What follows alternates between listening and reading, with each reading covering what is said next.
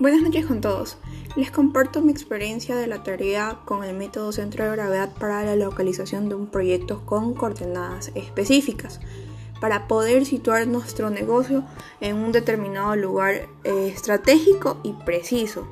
A mí me pareció muy interesante y muy factible este método ya que es la primera vez que yo lo he utilizado, pero veo todo lo positivo que tiene poder localizar un lugar estratégico para nuestra empresa, eh, ya que nos da la información acertada de la longitud y latitud de una manera muy confiable. Lo que fue más complejo para mí fue ubicar el mapa y con, eh, con las coordenadas, pero después de varios intentos lo logré.